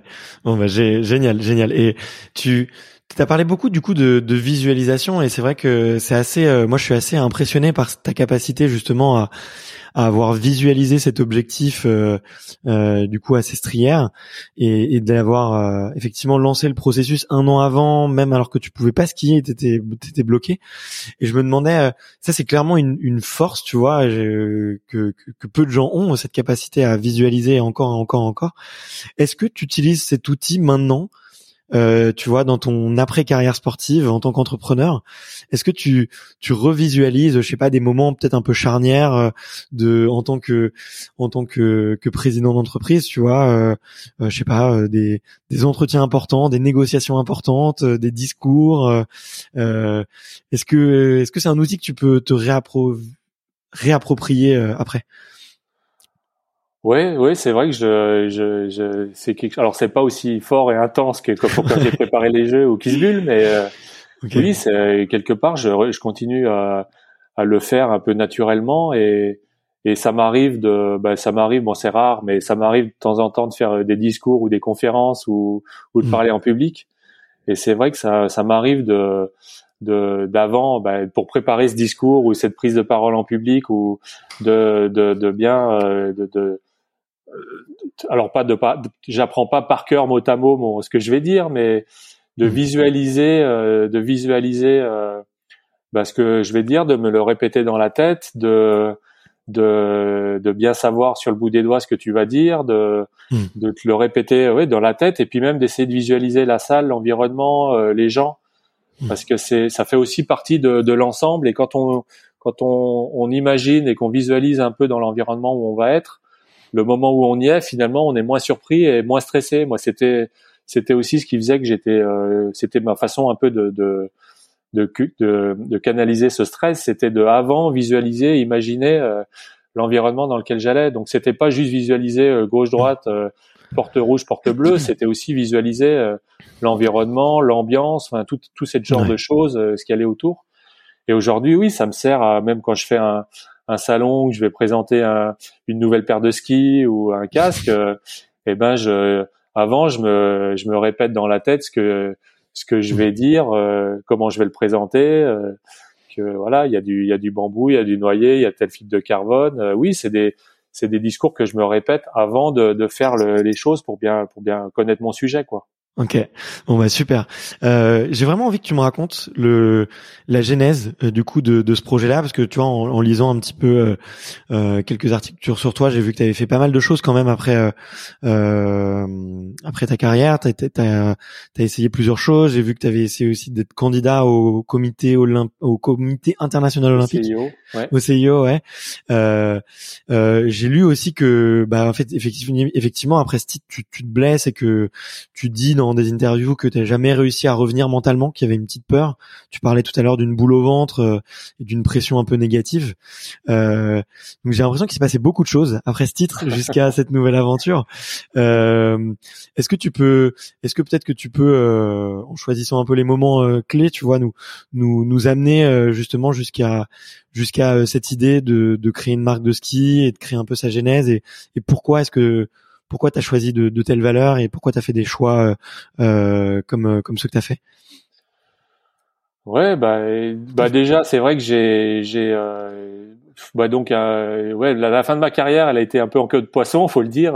Hmm. En fait, quand j'ai gagné les jeux, bah, je me disais, ah, bah, c'est chouette, t'as 30 ans, t'es champion olympique. Euh, je me voyais encore skier 4, 5, 6 ans. Euh, Et puis, entre guillemets, profiter parce que, enfin, profiter, pas pour me promener, mais pour, euh, parce que je me disais, bah voilà, t'as gagné des Coupes du Monde, t'as une médaille d'or dans la poche, euh, t'as as plus trop de pression. Enfin, tu peux, tu peux profiter de la fin de ta carrière.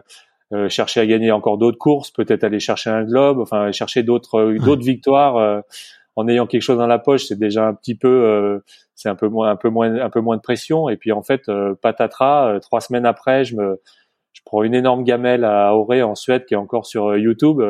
si vous tapez Denaria Crash, vous allez la trouver assez facilement. et là, je me fais, en fait, je me fais hyper peur. donc ça me met KO, ça m'arrache le casque, je vais dans les filets. et puis je me, je reprends conscience quelques minutes après, et là, je me, en fait, je me suis fait hyper peur. C'est comme si quelque chose avait, il y avait le, le, disque avait été rayé un peu dans mon dans ma tête. Hmm.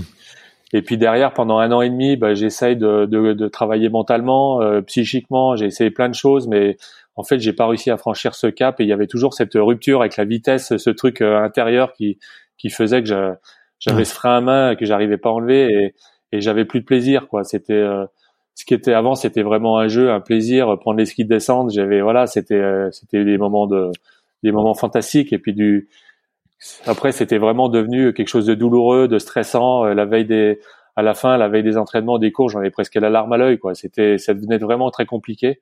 Ouais. Et en fait, j'ai arrêté euh, quasiment du jour au lendemain. Je suis en 2007, je, je me suis entraîné tout l'été, l'automne normalement, en me disant avec les kilomètres, les, les séances d'entraînement, ça va, le stress va passer, je vais passer à autre chose. Et c'est pas passé. Et je suis parti à Lake Louise, enfin parti faire le début de la saison et ça allait pas. Et j'ai fait le premier entraînement de, de Beaver Creek euh, avec un frein à main énorme, pas de plaisir, euh, la boule au ventre, enfin c'était horrible. Ouais. Et là j'ai décidé, euh, j'ai l'après-midi, j'ai il y avait encore Yann Claret à ce moment-là qui était là-bas. Enfin, il y avait déjà Yann Claret, j'ai envie de dire. Et après l'entraînement, j'ai rangé mes skis. J'ai dit à Johan, on était tous les deux à l'arrivée. J'ai dit terminé, j'arrête. Là, j'en peux plus. Il me disait, ben non, t'es fatigué, ça va passer. Et l'après-midi, j'ai fait une réunion avec les coachs et mes coachs, les copains d'équipe, et j'aurais dit, écoutez, je peux plus, j'arrête, je rentre chez moi, terminé quoi. Et j'ai arrêté. C'est que tu avais cette boule au ventre? Il, tu leur as déjà. Doutait, ouais, il, devait bien, surtout les entraîneurs, ils voyaient bien que ça, ça tournait pas rond, que j'avais du mal, et et j'avais pas envie d'arrêter sur une autre blessure ou que quelqu'un me dise, écoute, Antoine, faut que t'arrêtes quoi. Et j'avais envie que la décision vienne de moi. Ça a été finalement la dernière victoire de ma carrière, ça aurait été de de prendre la décision moi-même, de dire, écoutez, j'arrête, moi, c'est bon, j'ai j'ai fait ce que j'ai fait, je suis fier de ce que j'ai fait, j'ai fait une belle carrière. Euh, j'ai, voilà, euh, maintenant c'est top. Si j'ai 30 ans, 31 ans, je vais faire autre chose. Il y a sûrement plein d'autres choses à faire. Hmm. Donc ça a été finalement la dernière euh, victoire de ma carrière. Ça aurait été de dire, quand je l'ai voulu moi, dire stop. c'est moi qui décide. j'arrête et je prends, je vais faire autre chose. Donc j'ai arrêté du jour au lendemain en décembre 2007 et hmm. Et c'est pour ça aussi que j'ai fait un peu plein de choses parce que j'avais rien préparé. Donc j'ai fait ce que je dis aujourd'hui aux jeunes et aux sportifs, c'est de, de, de, préparer leur après carrière, de pas de pas de, de, de, préparer euh, le moment où ils vont arrêter parce que sinon c'est quand j'ai arrêté j'ai l'impression que je sautais dans le vide, hein, je savais pas quoi faire, je sais pas ce que j'allais faire le lendemain. Donc euh, ça a été aussi un, après une, une libération, mais aussi un moment de stress de dire bah, bah voilà maintenant je suis chez moi mais je vais faire quoi? Et euh, euh, donc voilà, et donc j'ai eu la chance que mes partenaires me me comprennent et ils avaient tous bien compris que ça allait plus et hmm. donc j'ai fait, euh, je me suis mis à faire des des, des, des, journées de ski avec des partenaires ou pour des partenaires, des salons euh, avec ma station Morillon, faire skier des journalistes. à l'époque, j'ai fini ma carrière avec Salomon, donc je je faisais tester des skis à des clients, à des magasins. Enfin voilà, j'ai fait plein de trucs, euh, des salons, des choses comme ça. Donc ça m'a mis un peu le pied à l'étrier du côté entre guillemets business du ski. Il y a eu la candidature des, des JO de 2018 euh, de d'Annecy. Moi, comme je venais d'arrêter, que j'étais fraîchement, euh, encore fraîchement champion olympique, j'ai j'ai naturellement énormément participé à ça. C'était, ça m'a aussi, j'ai appris aussi énormément de choses de, sur l'envers du décor. C'était passionnant. Donc j'ai j'ai été candidat euh, pour l'élection euh, pour être membre du CIO, donc pour la commission des athlètes. Euh, c'était, bah, j'étais le candidat avant Tony Estanguet, donc le, le, le, coup d'avant. Et puis de fil en aiguille, en fait, mon, enfin assez rapidement, en fait, mon projet perso reconversion, je me suis dit, bah pourquoi pas créer ma marque. J'ai eu, c'était un peu mon, mon, parce que je me suis dit bah faire des choses pour des sponsors ou des un peu consultants télé ou machin ça va durer un an deux ans trois ans puis on va m'oublier puis voilà ça puis c'est ce qui s'est passé. Aujourd'hui euh, ça fait ça fait quand même quelques années que je suis plus consultant de personne euh, pour aucun média. Ouais. donc euh, et puis faut le vouloir quoi. Faut que ça soit une passion pour entretenir le réseau et, et se créer un talent là-dedans c'est vrai que c'est pas facile finalement d'être consultant de de enfin moi j'avais quand, quand on est consultant tout de suite après sa carrière, ben, on commente les courses de ses copains avec lesquels on était encore euh, copains d'équipe un an ou deux avant. Donc, euh, on connaît certaines choses, on connaît les, les tenants, les aboutissants. On aurait, il y a certaines choses qu'on on a envie de dire, mais oh, non, ça, je vais quand même pas le dire, c'est un copain. Enfin.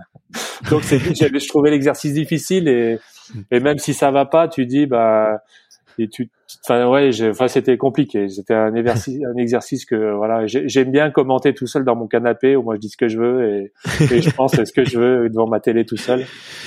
Donc mm. voilà. Et après mon donc mon projet personnel, ça a vraiment été, euh, bah ça a été cette idée. Elle m'est venue comme ça de dire bah je vais pourquoi pas euh, essayer de lancer ma marque. Je savais pas ni comment ni comment ni ni comment fallait faire parce que j'ai à l'époque, j'avais en fait j'avais passé mon bac, euh, mon bac, euh, mon bac D à l'époque, euh, maths biologie, et puis j'avais mis mes études de côté pour pour faire ma carrière de ski. Donc j'avais voilà, j'avais pas, fait pas fait beaucoup d'études, ouais.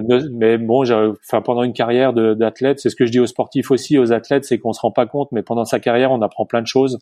Ouais. On apprend, on apprend, on, on prend plein d'expériences, on apprend énormément de choses sur comment se mettre en valeur sur de la communication, du marketing. On, on apprend à travailler avec des marques, avec des fabricants, à essayer du matériel. Donc on apprend énormément de choses pendant sa carrière et quand on a quand on arrête sa carrière, on on sait pas rien faire, c'est on sait faire plein de choses. Après il faut juste euh, en prendre conscience.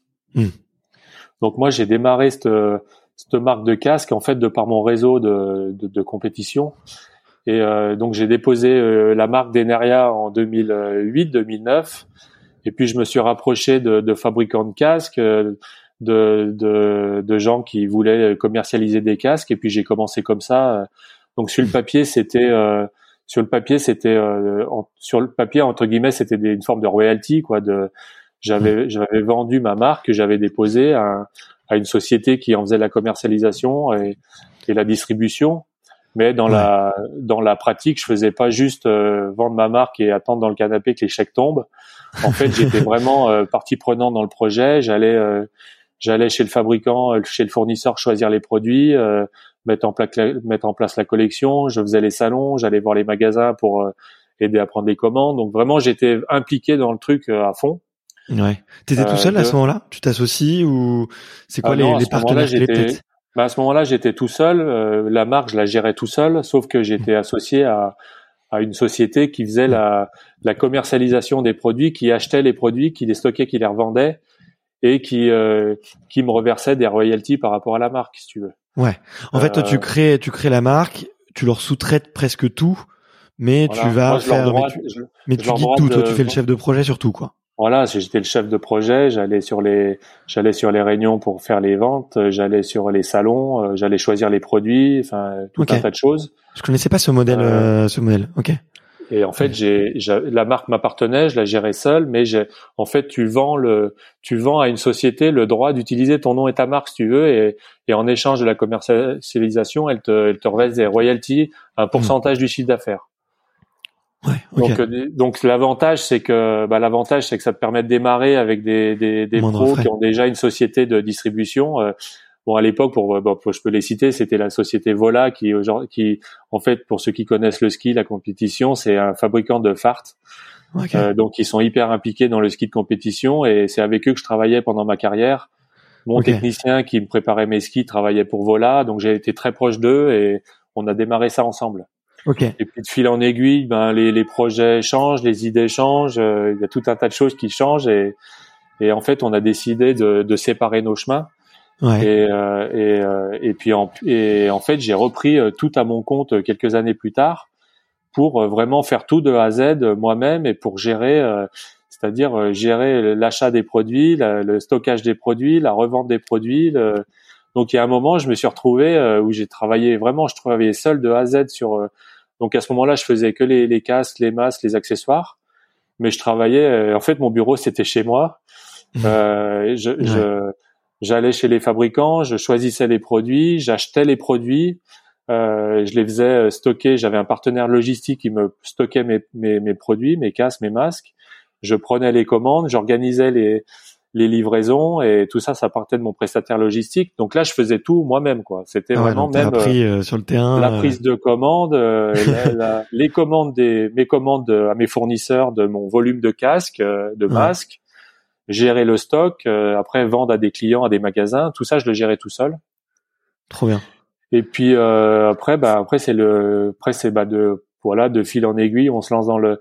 En fait, quand on entreprend quelque chose, on se lance dans un truc, euh, on sait pas comment où ça va nous mener, euh, comment on va faire, mais enfin, au début, on réfléchit pas forcément à tout, on découvre plein de choses sur le tas, on apprend plein de choses sur le tas, et puis est arrivé un, un moment, j'ai rencontré en fait un monsieur qui s'appelle Alain Zanco il y a 5-6 ans, mmh. qui était un, qui est un monsieur qui c'est un ancien de chez Rossignol en fait, qui est, qui a bossé plus de 25 ans chez Rossignol. Il développait, il était à la recherche avancée, au développement, il, il créait les skis Rossignol en fait au, au R&D. Okay. Et en 2006, il y a eu un, il, chez Rossignol, il y a eu un énorme plan de départ. Et à ce moment-là, il est parti en négociant. Euh, en fait, il a négocié son départ contre les presses, les machines pour euh, tout l'outil de production pour pouvoir monter son propre atelier de fabrication de skis. Ok. et il a créé. Donc, euh, en fait, on a eu nos projets en parallèle sans se connaître au début. Mhm. Euh, et puis on s'est rencontrés. Donc lui, c'est un, donc c'est un monsieur qui a passé 60 ans, qui est sur la, c'est plutôt ça, la, fin de sa carrière professionnelle. Mhm. Et puis il y a 5-6 ans, voilà, on s'est rencontrés, on a discuté. Moi, j'avais ma marque de casque, je galérais dans mon coin avec mes casques, mes masques. Lui, euh, lui, il avait sa fabrique de skis. Il fabriquait donc c'est donc euh, l'idée, c'était euh, de fabriquer des skis à la main, haute couture, avec des des matériaux sélectionnés, du bois, du du noyer, mmh. du frêne, euh, enfin tout est tout, toutes nos comme un chef étoilé qui va qui va chez ses petits producteurs euh, choisir ses légumes, son poisson, son vin euh, pour faire ses bons plats. voilà, bah nous on fait pareil, on vraiment on sélectionne les matières premières, les fibres de verre, les fibres de car, il y a rien de tout venant quoi. On vraiment on on, on, choisit les, les matières pour ensuite les travailler complètement dans notre atelier pour faire fabriquer nos skis.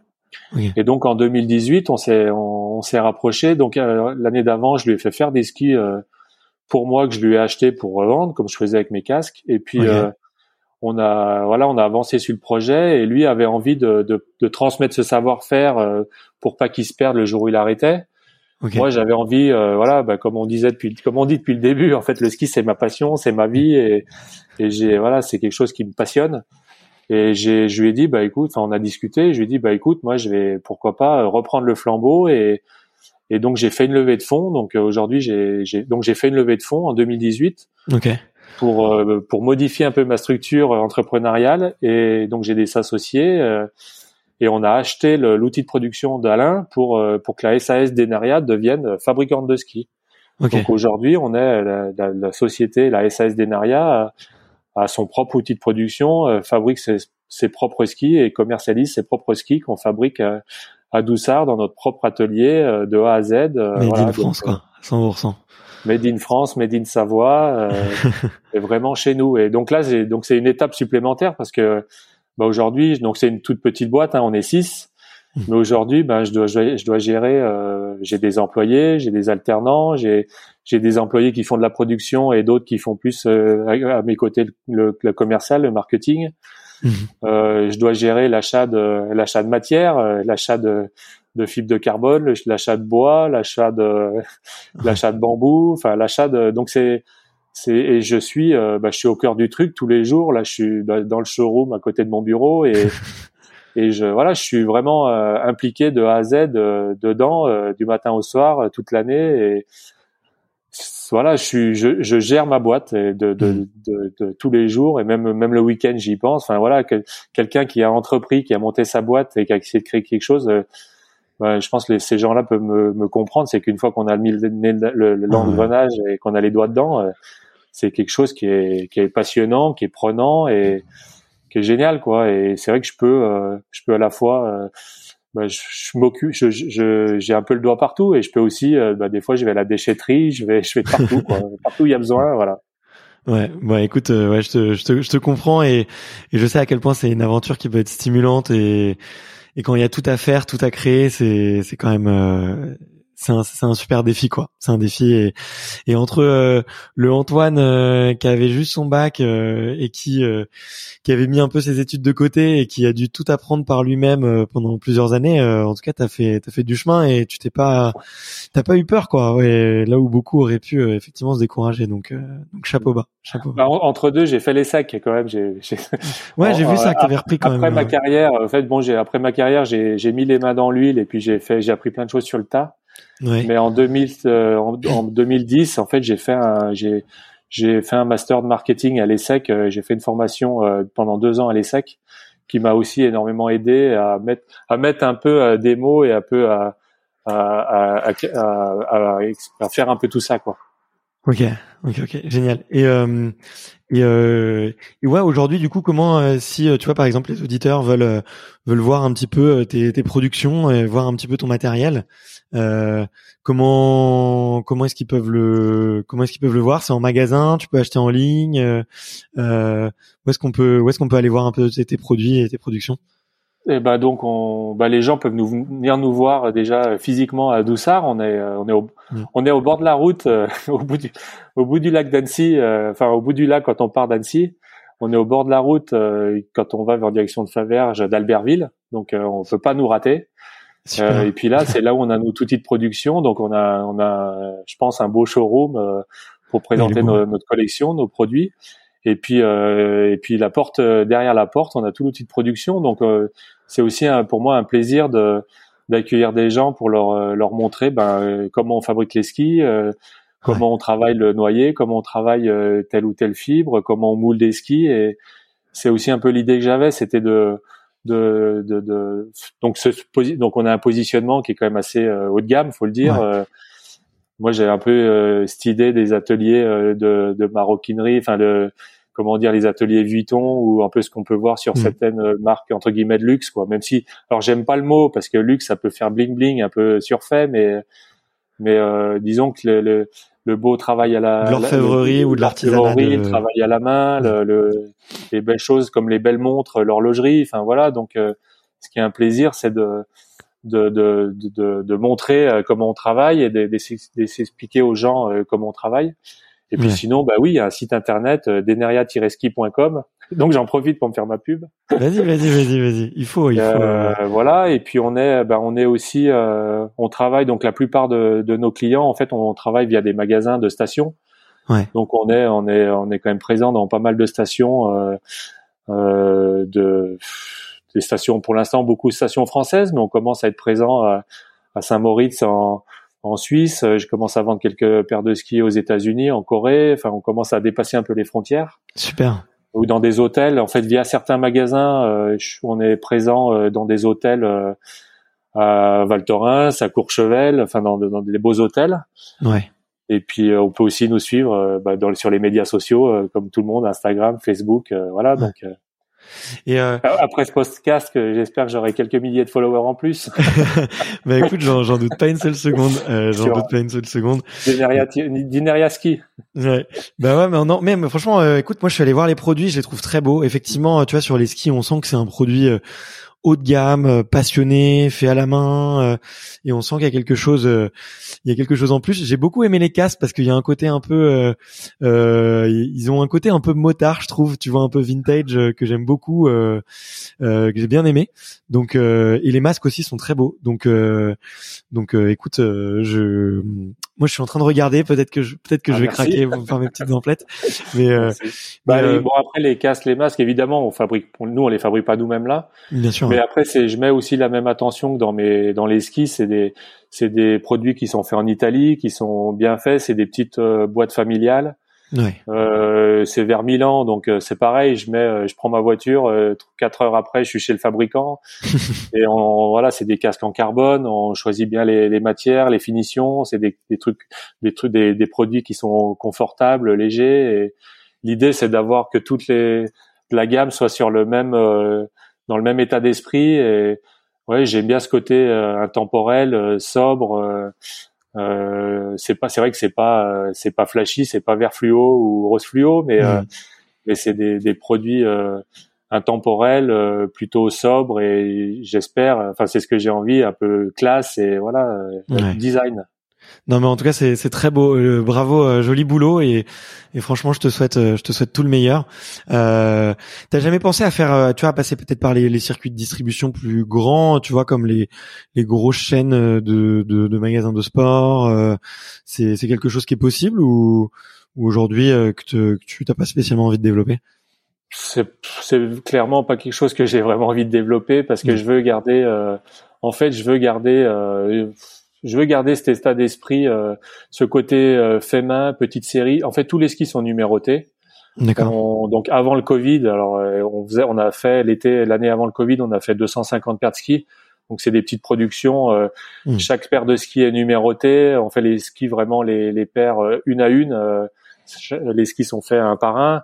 Et ce côté fait main, l'attention dans le produit, la passion, c'est ce que j'ai envie de garder. Alors évidemment euh, j'ai envie, et puis l'objectif c'est de faire un peu plus que 250 paires de ski, donc passer encore quelques caps pour que pour que la, ça soit on soit une belle marque bien installée et que que bah voilà que ça fonctionne et entre guillemets entre guillemets qu'on est tous euh, bah, que ça permette à tout le monde de manger et de et que ça mm. soit une petite marque euh, viable mais le, le but c'est pas de faire 50 000 paires de ski et et de le mettre dans toutes les grandes enseignes voilà, nous c'est pas l'idée, elle est pas là. L'idée, elle est de conserver, de, de, de faire un petit peu plus de production pour que la boîte vive bien, vive bien, mais de garde, de rester dans une norme, euh, dans une, dans des, dans des quantités de production qui nous permettent de, de garder ce côté euh, fait main euh, et ce côté manufacture, euh, les beaux produits bien faits avec attention et, et, ce rapport avec le client, parce qu'en fait on a comme tous les skis sont numérotés, ben on note à chaque fois qu'on vend une paire, on note où la paire de skis est partie.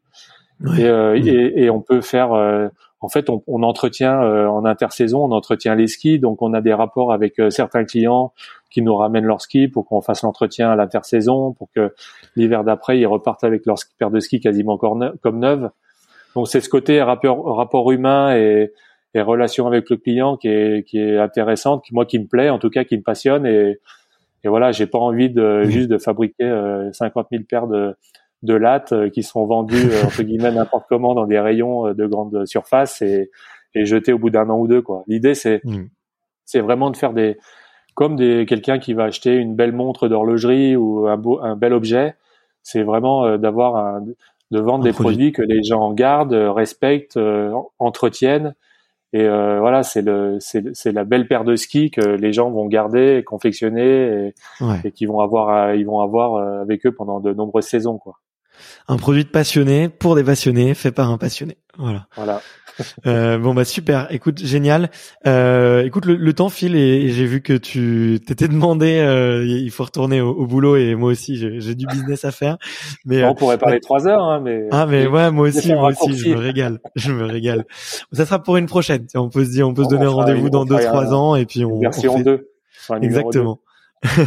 on creusera, on creusera un peu tous les tous les points qu'on n'a pas pu faire aujourd'hui. Mais euh, la toute dernière question que que je pose, euh, c'est un petit peu comme un passage de, de flambeau, mais c'est plutôt un passage de micro. Euh, c'est qui est-ce que tu euh, que tu verrais bien euh, sur le podcast extraterrien Qu'est-ce que tu me recommandes d'aller interviewer justement pour pour raconter un peu son aventure sportive et entrepreneuriale? J'avais en fait j'avais des idées puis on en a parlé avant et ouais bah, je pensais à Vincent Defrane, euh, mais je crois que tu l'as déjà interviewé. Ouais, exactement, ouais. Parce qu'il a, bah, c'est un super athlète, c'est un copain, c'est un super mec, et puis il a une très belle euh, aventure entrepreneuriale aussi. Ouais. Euh, je pensais à Martin Fourcade, qui est, euh, qui est quelqu'un d'exceptionnel aussi. Ouais. Dans le biathlon. Euh, alors il est, moi j'ai, du coup j'ai pensé à un autre. Donc il est pas encore, il a pas encore arrêté sa carrière, mais c'est c'est quelqu'un qui m'impressionne, c'est euh, Johan Claret et Johan Claret, c'est, enfin c'est, euh, donc il a, il a, il a démarré en Coupe du Monde quand moi j'y étais encore et aujourd'hui il y est encore, il a plus de 40 ans. Ouais. Il a fait une carrière de Coupe du Monde qui dure depuis 20 ans. Ouais, incroyable. Euh, c'est une carrière incroyable quoi. Et moi il me vraiment il me il m'impressionne parce qu'il est, bah, il a 40 ans, il est toujours au top, il est toujours en train de, de comment dire de il, peut toujours encore faire des podiums. Là, il est dans quelques jours, il va y avoir les Jeux Olympiques de, de hmm. Pékin et, ah, il, est capable, il est capable d'aller chercher une médaille, quoi. Donc, euh, vraiment, c'est quelqu'un et je tire mon chapeau parce qu'il a, il a fait une carrière exceptionnelle. Euh, Alors bien sûr, il n'a pas eu de grands titres comme certains, mais en tout cas sur la longévité et, et, voilà, il a eu, mais, malo, mais malgré tout, il peut encore aller, il peut aller chercher une très belle médaille à Pékin. Il a fait des podiums en Coupe du Monde, il a fait une carrière qui dure depuis 20 ans et, et c'est un, un, gars super et je suis sûr qu'il aurait plein de choses à dire sur la, la gestion de, la, de sa carrière sportive, comment il a géré tout ça. Il a, il a, voilà, il a sûrement plein de choses intéressantes à dire. Bah écoute, merci, euh, merci infiniment de la recommandation. Je doute pas euh, venant de toi que c'est euh, une très bonne, une très bonne piste. Et effectivement, je connais peu Johan, et c'est vrai que c'est vrai que pourtant, pourtant, il a une carrière impressionnante et je trouve qu'il doit effectivement avoir plein de choses à dire. Donc, écoute, je me note, je vais, je vais le contacter de, de ce pas. Et alors, voilà, c'est pas trop le moment. Là, il prépare les JO. Mais... Ouais, exactement. Donc, je vais plutôt attendre après, mais en tout cas, je me, je me note un petit rappel là pour pour le mois de mars. Pour moi, c'est du ski. Ouais. ouais, bon, bah trop bien, trop trop bien. C'est exactement ce que je cherche. Euh, écoute, merci, merci infiniment, Antoine. Je me suis je me suis vraiment régalé là pendant cette euh, cette heure et demie. Euh, euh, merci de d'avoir été aussi concret, merci d'avoir euh, donné des anecdotes aussi aussi réelles. Je me suis vraiment immergé avec toi et et t'as vraiment, je trouve, une capacité à transmettre ta passion très forte. Donc donc tu vois, tu m'as rempli de bonnes énergies. Donc merci merci infiniment. Je suis sûr que les auditeurs aussi sont ont passé un, un excellent moment et n'hésitez pas à aller le dire à Antoine ou ou à aller envoyer un petit message sur sur ses réseaux sociaux pour pour leur pour le remercier.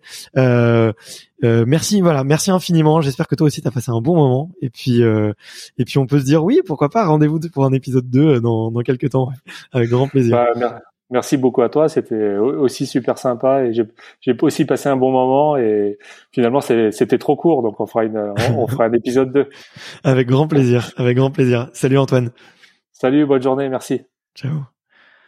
Merci d'avoir écouté cet épisode jusqu'au bout. Si vous êtes encore là, c'est sûrement que l'épisode vous a plu, donc n'hésitez pas à le faire savoir autour de vous et à vous abonner pour ne louper aucun épisode.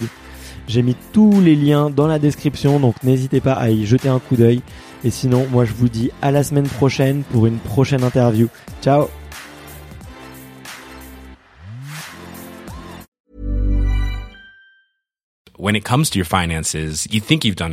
You've saved, you've researched, and you've invested all that you can. Now it's time to take those investments to the next level by using the brand behind every great investor, Yahoo Finance. As America's number one finance destination, Yahoo Finance has everything you need whether you're a seasoned trader or just dipping your toes into the market. Join the millions of investors who trust Yahoo Finance to guide them on their financial journey. For comprehensive financial news and analysis, visit yahoofinance.com, the number one financial destination, yahoofinance.com.